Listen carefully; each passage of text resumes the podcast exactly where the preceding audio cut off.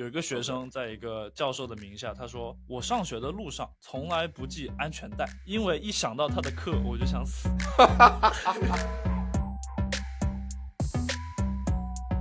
等我赚到一个亿之后，我要抽着古巴雪茄，在我的私人游艇上刷剧、抠脚、吃泡面。但这一个亿怎么赚呢？听这档好玩的搞钱播客，去了解全世界的公司和牛人都在怎么搞钱，跟我们一起实现这个梦想。我们每一集都会扯三五个小众但是有趣的公司、生意或者投资。那话不多说，小火车要过桥了。上半集我们聊了两个公司，第一个是 Zogo 大菠萝搞的那个公司，非常非常牛逼，他在毕业前就财富自由了。第二个是 The House Fund，是 Jeremy，也就是我们的校友搞的一个专投伯克利创业公司的一个投资基金，也很厉害。那我们现在下半集会说一些更加有意思的公司，可能不一定是大学发源的，或者是大学生创业的一个项目，但是我们觉得有一些可以复制的增长模式，或者说是商业模式吧。啊，那我们进入下半集的内容。上半集说 Taylor 和 Chad 去看电影嘛，看完电影之后，Taylor 对 Chad 就更有好感，有事没事呢就喜欢在一个叫 Gas 的 APP 上面匿名给 Chad 说好话，投票说他是 全校最帅的男生。接下来就聊一聊这个叫 Gas 的 APP 到底是干什么。我很喜欢这个项目。问大家一个问题：如果说我让你三十天内做一个公司，在三十天内它的营收就要达到一百万美金，你会选择什么样的一个赛道或者项目？这个问题听起来特别难实现，但是被 Gas 这款 A P P 的创始人这个老哥用这一款社交 A P P 给实现了。Gas 的这个用户呢，其实主要是高中生，他的这个搞钱逻辑和其中的一些增长或者进入市场的这个办法，我觉得是可以很简单的直接复制到大学的。它因为也是一个社交 A P P，也会有这样子的一个网络效应。其实这个创始人呢，他做了同一款 A P P，只是把它换了好几次不同的名字，所以它不仅有这个 Gas，还有之前。早期的什么 TBH，但其实它这个 APP 本身的这些功能都是差不多的，所以我们直接就从这个创始人的故事来开始讲，然后顺便了解一下这款社交 APP。那这个创始人的名字叫 Nikita，那就叫他老哥算了。那这个老哥其实也是我们的校友，他其实也去伯克利读了本科。This is crazy. We just have a lot of Berkeley folks. 他是二零零八年到二零一二年在伯克利读的本科，读的呢就是商业。他是真的把商业这个学科给读出来了。毕业之后呢，什么都没干，他就花了六年专门钻研。社交 APP 这一个赛道。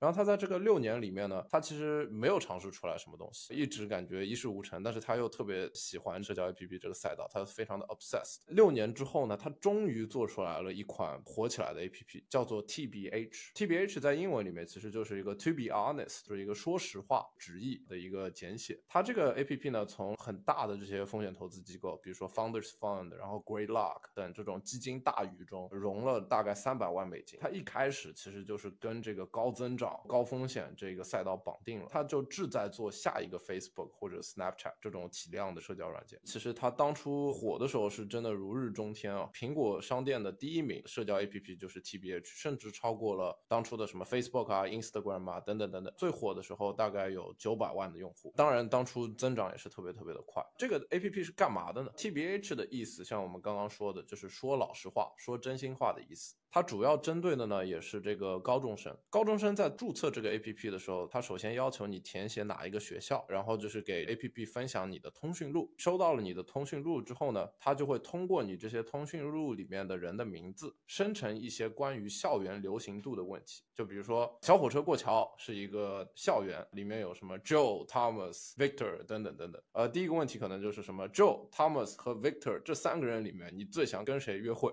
第二个是 Joe、Thomas。Victor 这三个人里面，你觉得哪一个人最可爱？类似于高中啊、初中毕业的时候，每一个人都会给班级里面别的所有的人写一个什么东西，然后里面就可能会出现什么哦，我一直暗恋你哦，我一直觉得你很好看啊，等等等等，这种很幼稚的东西。这个 A P P 它其实通过通讯录生成的就是这些类似的问题。它的这些选项呢，其实都是在这个 A P P 上面啊，也就是你的通讯录里面的你的朋友。如果说我作为托马斯的朋友，然后托马斯你已经有这个 A P P 了，我在其中一个问题中被选中了，那我也会收到一条短信，就会说，哎，你在 T B H 这个 A P P 上面被选中成为二班里面最帅的男生。那这个时候，对吧？你就 obviously 你就很想去注册。其实这个就是增长手段。当初的时候呢，它其实就靠着这个打高中生这个校园一个场景，它增长。的巨快，高中生们就特别喜欢回答这些类似的问题嘛。每个小时其实只能回答十二个，如果你要回答更多问题的话，你得邀请你的朋友，也就是邀请你这些高中生朋友来上线下载这个 APP。这个回答全都是匿名的，对吧？但如果你被选了，你要没有 A P P，你还会收到这个通知。这个 A P P 做了六年呢，在一八年的时候呢，其实还是一分钱都不赚。这个东西我觉得很常见嘛，像 Snapchat 啊，可能甚至 Facebook，他们早期在做 A P P 的时候，做社交网络的时候，其实都是不赚钱，体量流量特别大，但一点钱都不赚，而且一个非常 stressful，所以非常有压力的一个商业模式。那这时候我们的这个老哥呢，B 哥呢，他在还剩下六十天的工资的时候，终于把这个 A P P。给卖掉了，卖给了谁呢？被 Facebook。用一亿美金收购了，那这个时候我们就觉得一亿美金退出也很不错了，也可以去养老了。但是买了之后就一年呢，Facebook 就宣布用户太少了，就把它关掉了。那就等于 Facebook 就买了个空气。这个东西被关掉了一年呢，其实这个老哥他还是在 Facebook 工作。当初被收购的时候，Facebook 其实也是看中他这个人嘛。被收购了之后呢，他在 Facebook 继续干了四年的活，一下子就来到了二零二一年。这个老哥他肯定在 Facebook 干活的时候就想，我靠，你把我这个我做了六年心肝宝。被买了之后，隔了一年就直接他妈给我关掉了，我去！然后我还有一个 non compete，就是我还不能做这个类似的这种项目。一般你说一个公司被收购的时候，收购方会跟创始人签一个协议，叫做 non compete，你在什么多少时间内你不能做一个一模一样的项目，然后来去跟我们刚把你买掉的公司去竞争。四年之后 non compete 结束了，这老哥转念一想，当初我这个东西明明可以十亿美金卖掉，但是我只卖了一亿美金，然后我还他妈被 Facebook 直接转手给关掉了，我不服。我我要继续搞，那他二零二一年的时候就又出来又搞了一款 A P P，这个时候我们就说到了这个新的一款 A P P，叫做 Gas。Gas 这款 A P P 是干什么的？它就是换了一个壳，一模一样的功能，什么都没改。他已经完全知道这个 A P P 怎么写了。他可能闭着眼睛，他都知道。哎，我在广告上面投哪里的地方，我去哪一个高中，这个 A P P 可能在一个小时内就能有超过什么几十万的下载量。这个老哥已经把这个东西背熟了。他就找了几个码农住在他那个 L A 的大 house 里面，花了几周就搭了一个一模一样的 A P P。这个时候他就有一个改进，哎，我不能现在像当初一样做了那么多，对吧？我的用户已经超过九百万，快。一千万了，然后我还不知道怎么赚钱。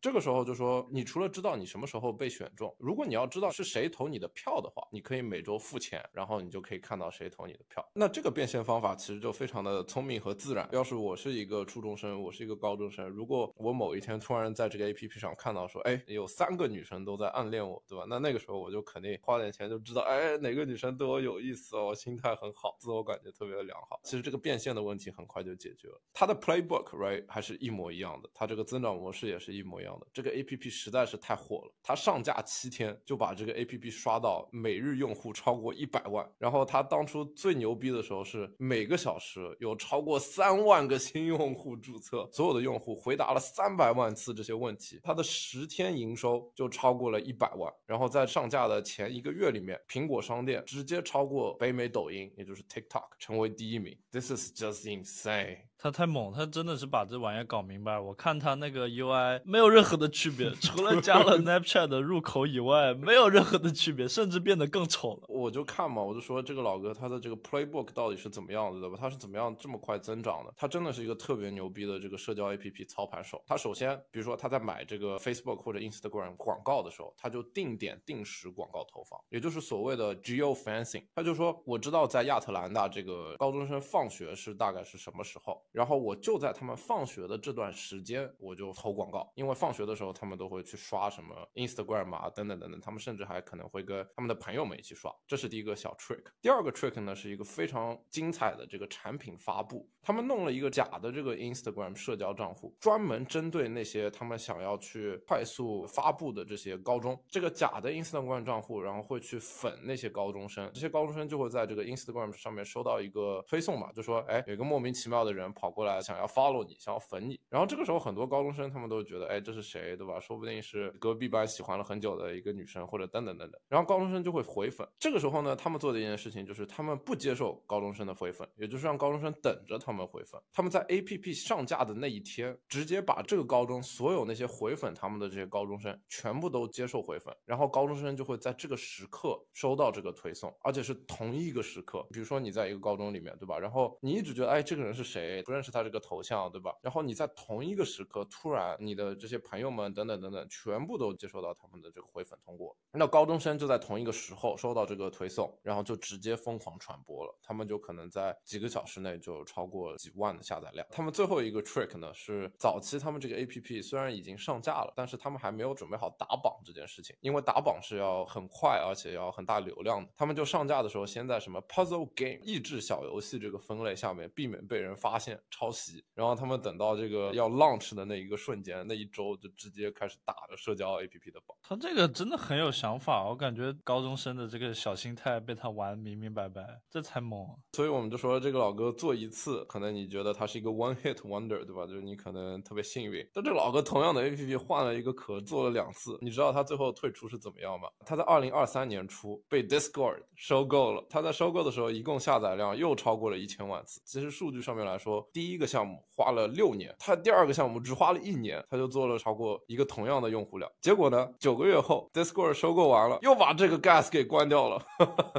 其实我们大家都知道，right？就是这些社交网站收购方，比如说 Facebook、Discord，它其实买的根本不是用户，不是技术，也不是 APP，它买的就是背后这个人的这个 playbook。你已经把硅谷社交 APP 增长玩成这样了，我觉得这个老哥已经是 anybody will want him right on on their team. What a story！他因为这个 Gas 火了嘛，然后不是会被邀请去电视台啊采访什么的，说你专门打高中生市场，然后很成功，然后呢，你对这些事情是怎么想的？然后他每次上新闻，他就会说什么，我是想传递这个正面的信息，呃，让高中生互相知道谁又在赞扬谁，谁又在表扬谁。他就说了一些很正面的话。之后他私底下跟朋友说，我就想搞钱，我就想证明我同样的 APP 能卖到比上一次还要更多的钱。是的，是的，我还看到了他在新闻上面说是为这些高中生带来正能量，结果他这个背后的那个墙上面有他的那个 APP 的截图，然后他那个 APP 截图上面问了一个问题，什么 Tiffany、Chloe、Jennifer 这三个人谁的身材最好？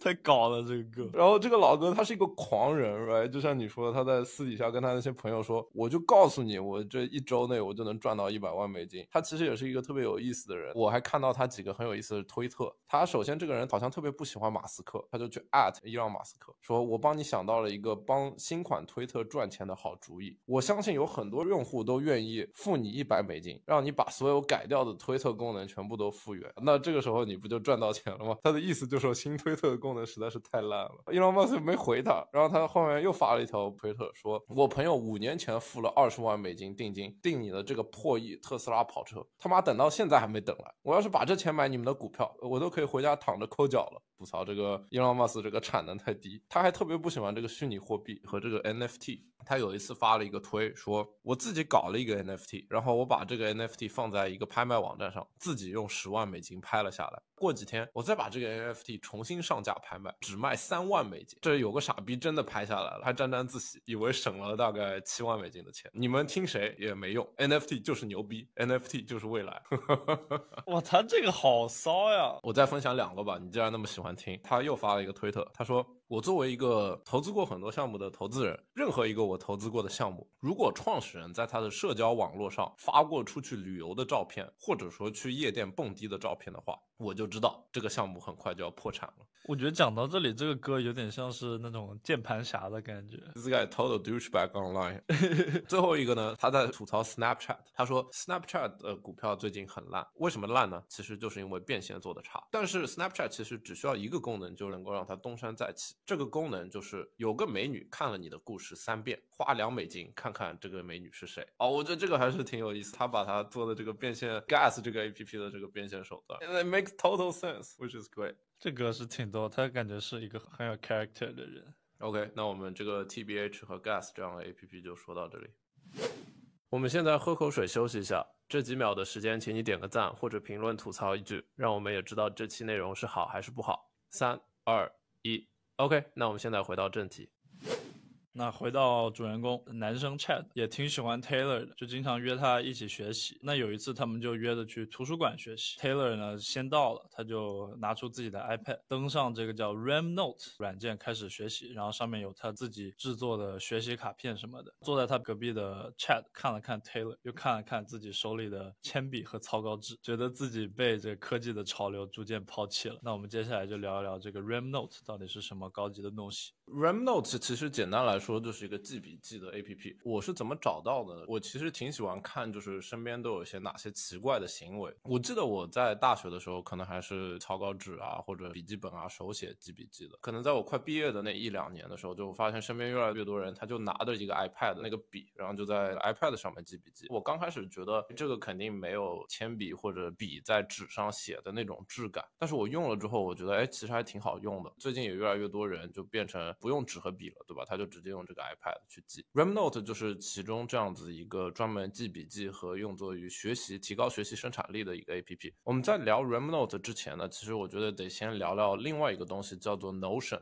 Notion 其实是一个在硅谷可能火了五年的一个公司了吧？它的估值应该也是上十亿级别的。我最早用 Notion 其实是二零一七年的时候。Notion 是什么东西呢？Notion 比起传统的这种文档或者说表格这种东西呢，其实它也是一个。记录信息的一个东西，但是它比起传统的这些东西的功能呢，不仅仅给了这个在线合作的功能，也就是我们常用的什么 Google Doc、Google Sheets，你也可以看，我也可以看，然后存储在云端的这种文件，它还打开了很多可以定制的功能。比如说，如果你在一个文档里面，你要搞一个表格，其实是一件特别麻烦的事情，因为它这个文档是给你专门做文档的 type 去定制的一种模式。那如果你是表格的话，你就不可能做一个文档。在 Notion 里面，你可以想做一个表格就做一个。表格想做一个文档就做一个文档甚至呢，你可以加不同的东西，比如说你可以加一些别的 link，加一些别的网站，或者说加一些别的图像、图片啊等等等等，然后他就把你这些所有的东西、不同的这些数据 type 全部都整合到 Notion 这一个文档里面去，就相当于是我们国内听众比较熟悉的，可能会是飞书或者是腾讯文档吧，然后里面有很多功能，很有可能都是借鉴 Notion 早期的一些想法，然后后面才慢慢加上去的，所以 Notion 算是。在这一块比较一个先驱的角色吧。其实 Notion 它表面上是一个记东西的东西，但实际上是一个。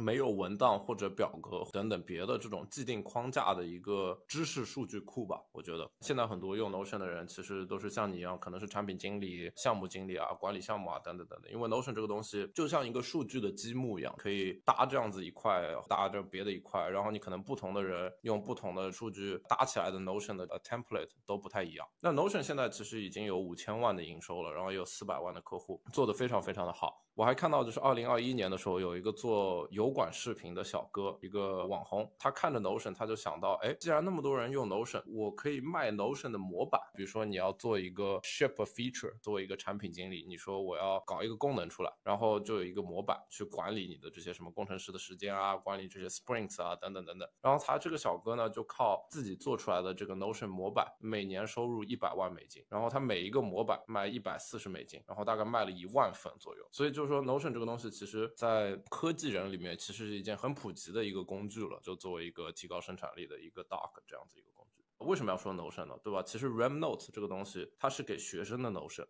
但是它的产品功能更加专注于学习和思考。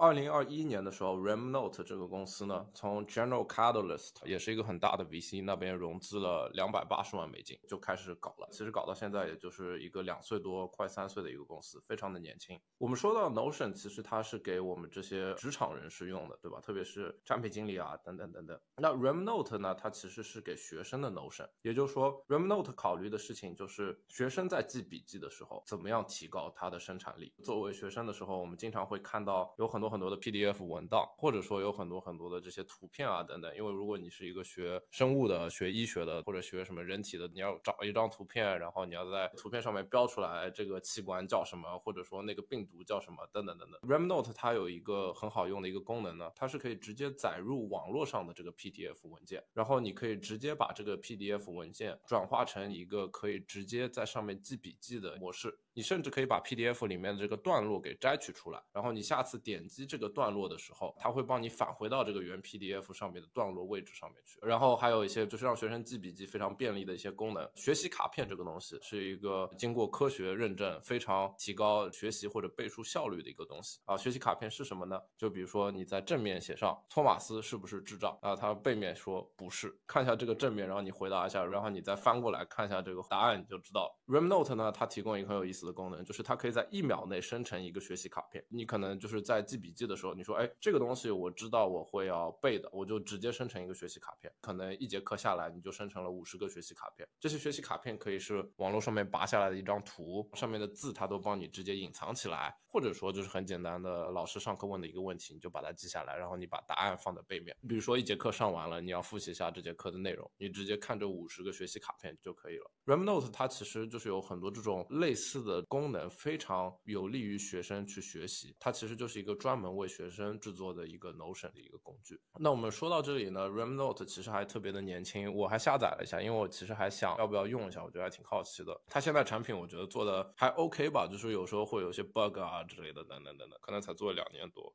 说完这个呢，其实我觉得它背后的这个商业模式或者说这个产品逻辑还是比较有意思的。首先呢，它就是打了学生一个特殊的群体。我觉得应该没有什么学生会用 Notion 去记笔记，对吧？因为 Notion 其实更加是为了这些产品经理啊这些功能去设定的，所以它没有办法很好的把这个同样的产品功能去转化到适合学生学习的这个场景上面去。我觉得更加重要的呢是 Notion 和 Remnote 都一样的共同点是，他们是一个分享如何思考的一个文档或者一个生产力工具。比如说我们之前说到那个2021年的小哥，他卖 Notion 模板卖出来了一百万美金的收入。其实它背后的价值就是你作为一个产品经理，如果你要去 ship 一个 feature，你的这个思考模式和流程是怎么样？之前的其实不在那个你怎么样搭出来这个模板，而是在这个模板背后的这个流程和这个逻辑。Remnote 其实也是一样的，他们想做的这个终局，就说 Remnote 是一个开放的平台，你可以看每一个人他是如何记笔记、如何思考的。有可能你上同样一节课，right，但是你朋友的记出来的笔记的顺序和模式和你是完全不一样的，所以他考得了 A，你只能考 C。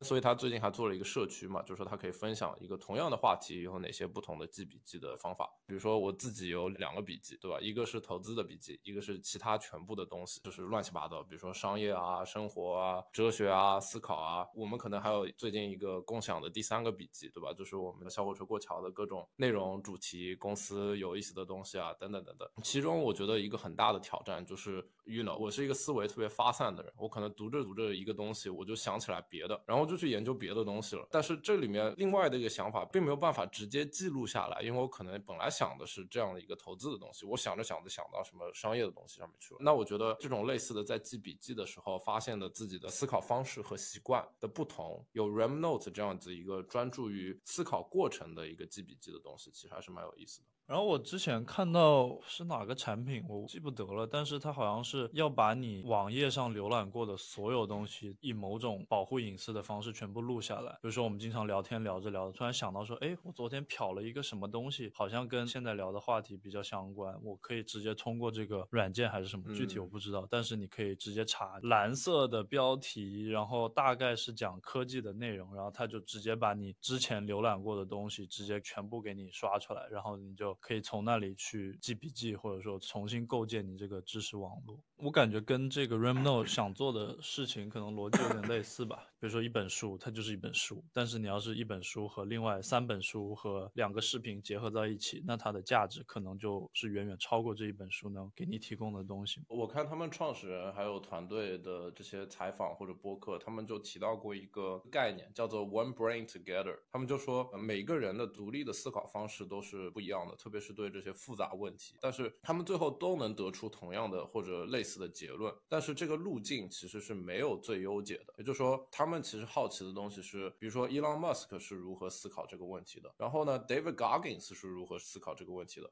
然后他们就说，他们想通过 Remnote 这样一个产品去记录下来一个有趣的人，或者说一个大脑马力很足的人，或者说一个怪人是如何思考这件事情的。而且我觉得这是一个百亿级别的市场，right？因为一辈子很多人永远都在学习如何思考，对于商业啊，对于创业，对于投资都是一样的。如何得出结论比结论本身更加重要。所以说我们会有这种思考的 frame 啊，等等等等。Remno 说到这里就差不多了吧？然后它的商业变现呢，其实也就刚刚开始，它就一辈子你可以直接使用，大概只要三百九十五刀，或者说你每个月花八块钱。当然，就是学生有时候还能打折。我其实觉得他们这个产品如果做的真的很好的话，这个应用场景可以并不仅限于学生。但我们就看看，就假设一个学生每年付一百块钱，对吧？然后全美有一千八百万大学生，大概也就是一个十八亿美金的市场，所以也不算很大吧。但是我觉得也可以做得出来一些。就说看他们这个产品做得多好。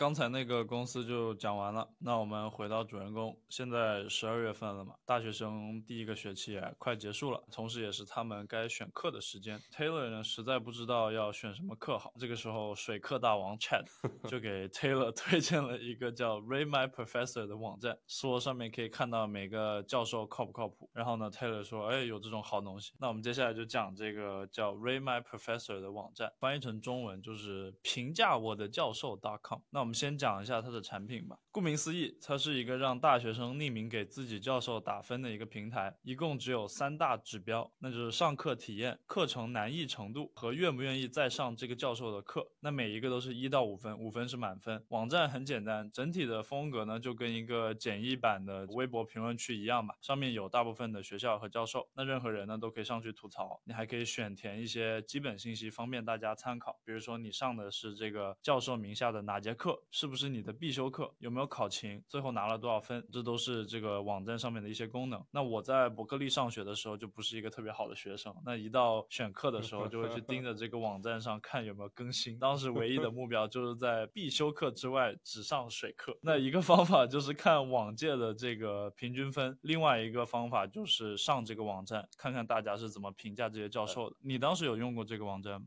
我当然用过了。我靠，我这种坏学生和你一样的。哎，你当初毕业的时候，你 GPA 多少？GPA 三点六、三点七吧。That's not bad，三点六、三点七是 close to average A 减，好吗？但是我差点没毕业成，因为我就是有一节必修的数学课，我一直拖到最后一个学期，然后最后一个学期我就没有怎么认真上。之后期末考之前，我还是一个 D，平均可能六十五分。然后你要毕业的话，因为它是必修课，所以你这节课呢，你必须要拿七十分，你才能就是正式毕业。然后我当时压力就特别大，我还给教授发邮件什么，然后考试考完之后。感觉特别不好，就是一共五页纸，其中三页看不懂。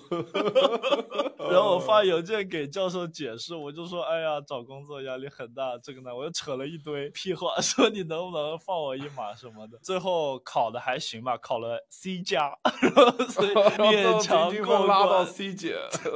对，运气还是比较好。我们等会会聊到说这个网站它就是没有门槛这件事情，让大家都上来吐槽的一些弊端吧。在那之前呢，我先聊。聊这个网站的背景故事。那这个网站其实非常非常有历史，它在一九九九年就上线了，是湾区圣何塞州立大学的一个学生搞的，我们就叫他龙哥好了。他当时呢上一个学 Java 的编程课，但是呢教授实在是太烂了，他一个学期上完之后他就啥也不会。那龙哥呢一气之下就头铁搞了个网站。说要吐槽这个老师，去抱怨这件事情，他还成功的劝退了一帮学弟学妹不上这个教授的课。那到二零零一年的时候，这个网站呢就慢慢发展成那种跟今天看到的样子差不多吧。那这个网站刚才看到，就看起来都非常的潦草，像是一个比较草根的东西。但它其实背后一直有大公司做靠山。那在二零零七年，Ray My Professor 就被一个价值一百三十亿美金的通讯公司收购了。二零一八年呢，又被另外一个创业公司买走了。那他们为什么买呢？感觉这个网站破破烂烂，主要是因为这个网站在各大校园还是很受欢迎的。直到今年四月份为止，上面一共有八千多个大学，一百七十万个教授和将近两千万的评分。网站每个月大概有一千万的浏览量，主要就是靠网页两边的这个广告赚钱。二零二二年的年收入有三百五十万美金。所以对于一个看起来很破的网站来讲还不错了。刚才说到这个网站给人一种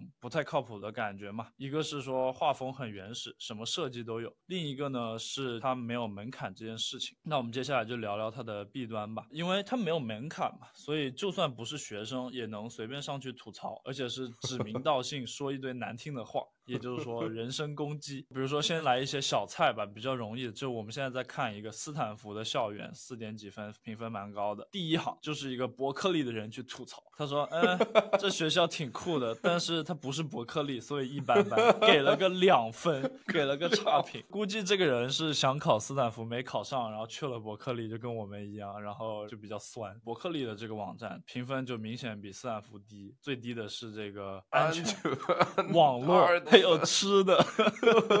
底下第一行是三点六分，他说所有东西都很贵，学费、吃的，但是呢，我在这边的日子相对还 OK，五分给了三点六分。那我接下来给你念一些比较猛的。有一个学生在一个教授的名下，他说我上学的路上从来不系安全带，因为一想到他的课我就想死。Wait, which professor is this？我们认识吗？不知道，美国某个教授，不是伯克利的，啊，不是伯克利的。I hope not。然后第二个，这个学生说，上你的课之后，我发现教室里一共有一百三十七块天花板。第三个，这个哥说，上了你的课之后，我学会了怎么讨厌我的母语。他没有门槛嘛，所以不管你是不是学生，反正说话都不是很好听。然后学校的官方和那些教授呢，也都不太喜欢这个网站，说这个网站上面内容都是扯淡，不能把这些教授的名字这样光天化日之下被人怼。然后说学校的评估系统永远不会参考这个网站上的信息。说实话，大家都是人嘛，肯定有一大堆教授忍不住要上去瞅一眼。那学校也只是明面上站个边，毕竟就是说得诺贝尔奖的这些教授，天天在网上被人屌，也不是很好看。从我个人的经历来讲吧，我看了一下，当时比较喜欢的老师，这个 John De Niro，对吧？五分满分。还有另外一个很烦的数学教授是二点七分。所以从我个人的角度来讲，还算是非常符合实际的体验。所以这个网站还是靠谱。说到这里，这个公司就讲完了嘛？不知道国内有没有类似的，但是感觉完全可以复制过去。包括伯克利那个 Berkeley Time，可以看到某节课过去三五年平均分的一个网站，对学生很有帮助的东西。Berkeley Time 就是之前那个，他是看每一节课的这个 curve 是怎么样的，是吗？对，他就是可以看这节课往届的平均分，然后呢，教授是谁，每个教授不同，平均分可能还不同，然后还能看，比如说这节课过去的三年，百分之八十全都拿了 A 加，那你就知道它肯定是个大水科，你就报就行了。对对对对对，我想起来了，yeah, 所以就是非常非常有帮助，我感觉国内完全可以复制这个东西。做起来其实就是一个网站嘛，花个一个礼拜就打起来。然后接下来就是怎么样增长了。我觉得如果你没有一个替代品的话，这个东西很快就火了。这让我想到之前有一个 A P P，是不是叫 Blind 还是什么？它那个 A P P 也是一个匿名论坛，但是它是专门讲某一个公司的薪水和它的这个公司文化怎么样的。比如说你要不要九九六啊？你要不要到公司办公啊？还是远程办公啊？Senior leadership 是不是靠谱啊？等等等等，是叫 Blind 吗？好像也是差不多的这种给公司打分的东西。对，Blind 稍微靠谱一点吧。上次那个 Victor 不是说类似什么 Boss 直聘还是啥的，他们相当于我要去这个公司见面吐槽，我必须是有这个公司的邮件的。他虽然有这个门槛，就是稍微好一点，但其实有些人可能昨天刚刚被炒了，今天我还是能进这个论坛去吐槽，他就可以把公司里面一堆瓜全部抖出来，因为他已经不在公司了。哎，你有没有看那个最近那个什么 UCSD 的什么大瓜？哦，我刚刚看完，我觉得挺吓人的。我觉得应该搞一个这种 A P P，就专门让大家去吃校园里面的瓜。I think that will just generate hella traffic。你就搞一个什么 A P P，然后你说必须要有什么呃 U C S D 的什么邮箱，然后你才可以注册。注册之后进去就可以疯狂吐槽，或者疯狂去黑你身边的，比如说什么 Chad 在橄榄球队，right，然后连续几天在不同女生家楼下出现什么的，全部在方面疯狂吐槽。我觉得可以啊，现在不是大部分这些瓜都是公众号嘛，就是一对多，没有太多的交流和搞笑。但是要是你开放成多对多的话，大家就会很精彩，评论区网友就开始输出。我操！对啊，就而且都是你必须得 verify 的，对吧？你必须得是于 C S D 的，或者你跟这些人认识，你才可以。英区留学生什么都是什么英区 PDF，就吃瓜都是一张一张 PDF 吃的。I don't know、呃。哦，为什么要叫 PDF？就是因为他每次分享这些瓜，对吧？有很多瓜都不能在这个微信公众号上面发这个具体的细节，可能搞得太野了，right？然后他们就会把它弄成 PDF，在这些微信群里面传播。确实可以整一个这种 PDF 论坛，就是每一个话题的主人就把这个 PDF 贴上去，然后说来吧，开始聊，然后第一首歌曲就开始输，开始输出。I don't know about you, I enjoy this kind of shit。反正也无聊，我操，晚上就拉屎的时候读一读，觉得哇，现在年轻人真会玩。那我们这期 Chad 和 Taylor 的故事就讲到这里啊，继续期待一下他们相爱相杀。他们目前感觉关系还挺好的，慢慢进入正轨。谁知道以后会发生什么奇怪的事情？我们还要做第三集吗？我要 see，我要 see，看有没有瓜。那我们播客上线之后获得了很多 feedback 嘛，然后有一个问题是我们为什么要花这么多时间做这个播客？我们做这个播客真的是免费的吗？就你跟我们这个听众。评评理，听是免费的，但是你们就要为我们做一件事情，每听一集我们的播客，你们就把我们推荐给你身边一个对我们这种搞钱内容比较感兴趣的朋友。当然，我们要求也不高，就只要一个朋友就行了。最重要的是，我们希望你听下来有些好的收获，不管是天马行空，还是像这一集可能比较实操，那这是我们的君子协定。如果我们不认识你的话，你也可以在抖音或者小红书上面找到小火车过桥，然后私信我们，跟我们说个嗨，你是我们前一万个听众。我们也想认识认识你。那我们今天播客就到这里，拜拜。